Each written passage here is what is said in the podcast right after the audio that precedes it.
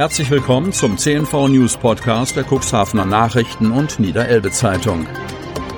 In einer täglichen Zusammenfassung erhalten Sie von Montag bis Samstag die wichtigsten Nachrichten in einem kompakten Format von sechs bis acht Minuten Länge. Am Mikrofon Dieter Bügel. Montag, 19. Juli 2021.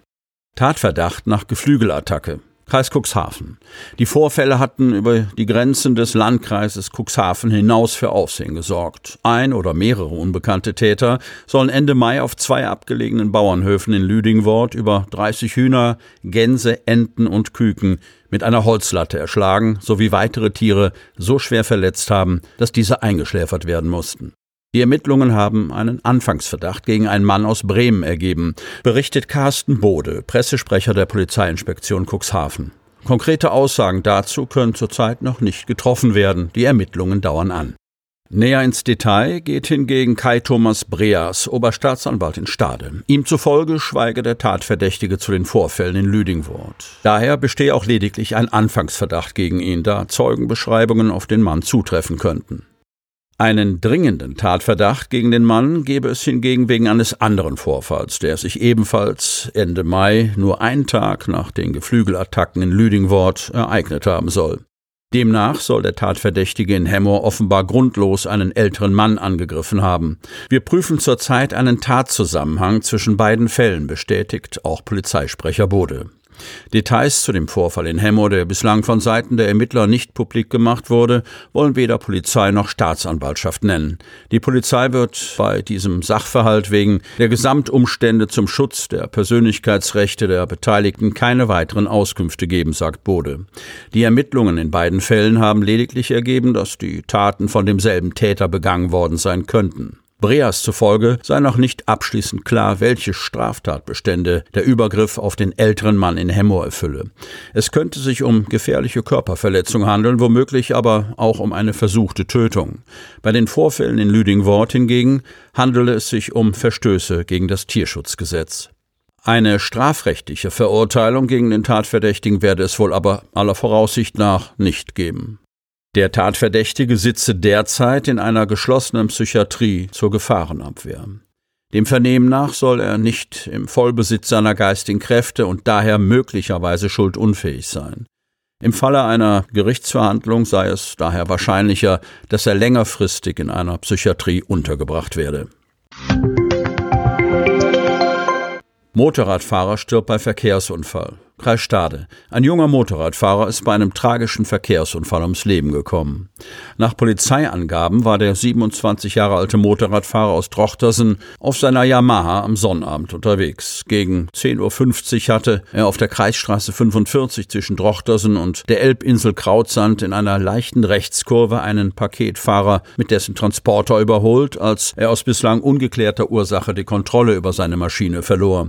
Der 27-Jährige stürzte und prallte gegen einen Straßenbaum auf der linken Fahrbahnseite. Durch die Wucht des Aufpralls wurde die Yamaha bei dem Unfall komplett zerstört. Der herbeigerufene Notarzt aus Stade sowie die Besatzung eines Rettungswagens aus Drochtersen konnten dem Motorradfahrer nicht mehr helfen. Er erlag noch vor Ort seinen schweren Verletzungen. Urlauber flüchten vor Lärm und Dreck von Thomas Sassen. Cuxhaven, Ruß, Feinstaub und wummernder Motorenlärm. Das passt nicht zu einem Nordseeheilbad. Zwei 243 Meter lange, baugleiche Containerschiffe haben in den vergangenen Tagen an der Seebäderkaje gelegen und unter Seglern, Wohnmobilisten und Anwohnern der Grimmershörnbucht für jede Menge Wut und Verärgerung gesorgt.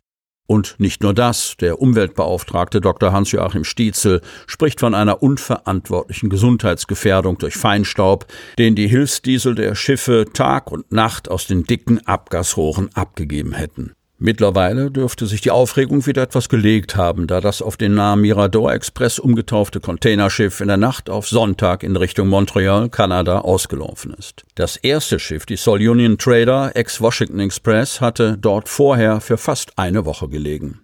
Doch mit dem nächsten Schiff, das an der Seebäderkaje festmacht, könnte sich das Problem fortsetzen. Deshalb fordert der Umweltbeauftragte der SVC endlich ein Einlenken des Hafenbetreibers Niedersachsenports. Der profiliert sich in jüngster Zeit als Verfechter des sogenannten grünen Hafens, Green Harbor, und gibt vor, in seinen niedersächsischen Häfen die Schiffe möglichst bald mit Landstrom versorgen zu wollen.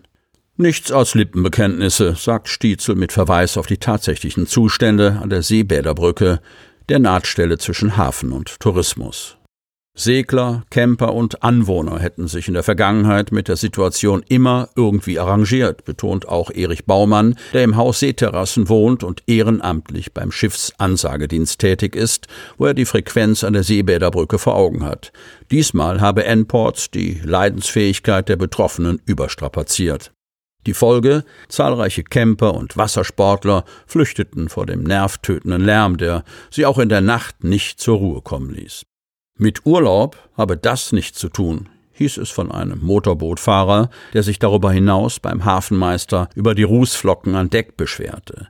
Dass er bei all den Beeinträchtigungen auch noch Kurtaxe an die Stadt Cuxhaven zu entrichten habe, sei eine Unverschämtheit, so der aufgebrachte Sportbootfahrer, der wütend den Hafen verließ. Stietzel geht davon aus, dass aufgrund der Vorkommnisse immer mehr Schipper einen großen Bogen um den Seglerhafen machen werden, der Corona-bedingt schon massive Einnahmeeinbußen zu verkraften habe. Es geht hier nicht um die Befindlichkeiten von ein paar Seglern, sondern um eine massive Gesundheitsgefährdung, so Stietzel, der eine nächtliche Ruhestörung von 84 Dezibel durch die Schiffsmotoren gemessen hat und vom Gewerbeaufsichtsamt nun auch Feinstaubmessungen fordert.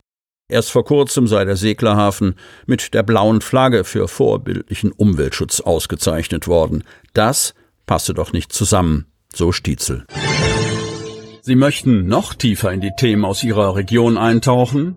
In unserem CNV-Themen-Podcast auf Tauchgang gibt's alle 14 Tage per Interview interessante Personen, emotionale Stories und bemerkenswerte Projekte aus dem Landkreis Cuxhaven direkt auf die Ohren. Damit Sie ab sofort keine Podcast-Folge mehr verpassen, benötigen Sie lediglich einen sogenannten Podcatcher. Auf den meisten Smartphones ist dieser bereits vorhanden. Falls nicht, dann suchen Sie ganz einfach in Ihrem App Store nach einem kostenlosen Podcatcher wie zum Beispiel Spotify, Apple Podcast oder AntennaPod. Selbstverständlich können Sie unsere Podcast-Folgen auch direkt über unsere Website unter cnv-medien.de slash podcast anhören. Sie hörten den Podcast der CNV Medien, Redaktionsleitung Ulrich Rode und Christoph Käfer. Produktion Rocket Audio Production.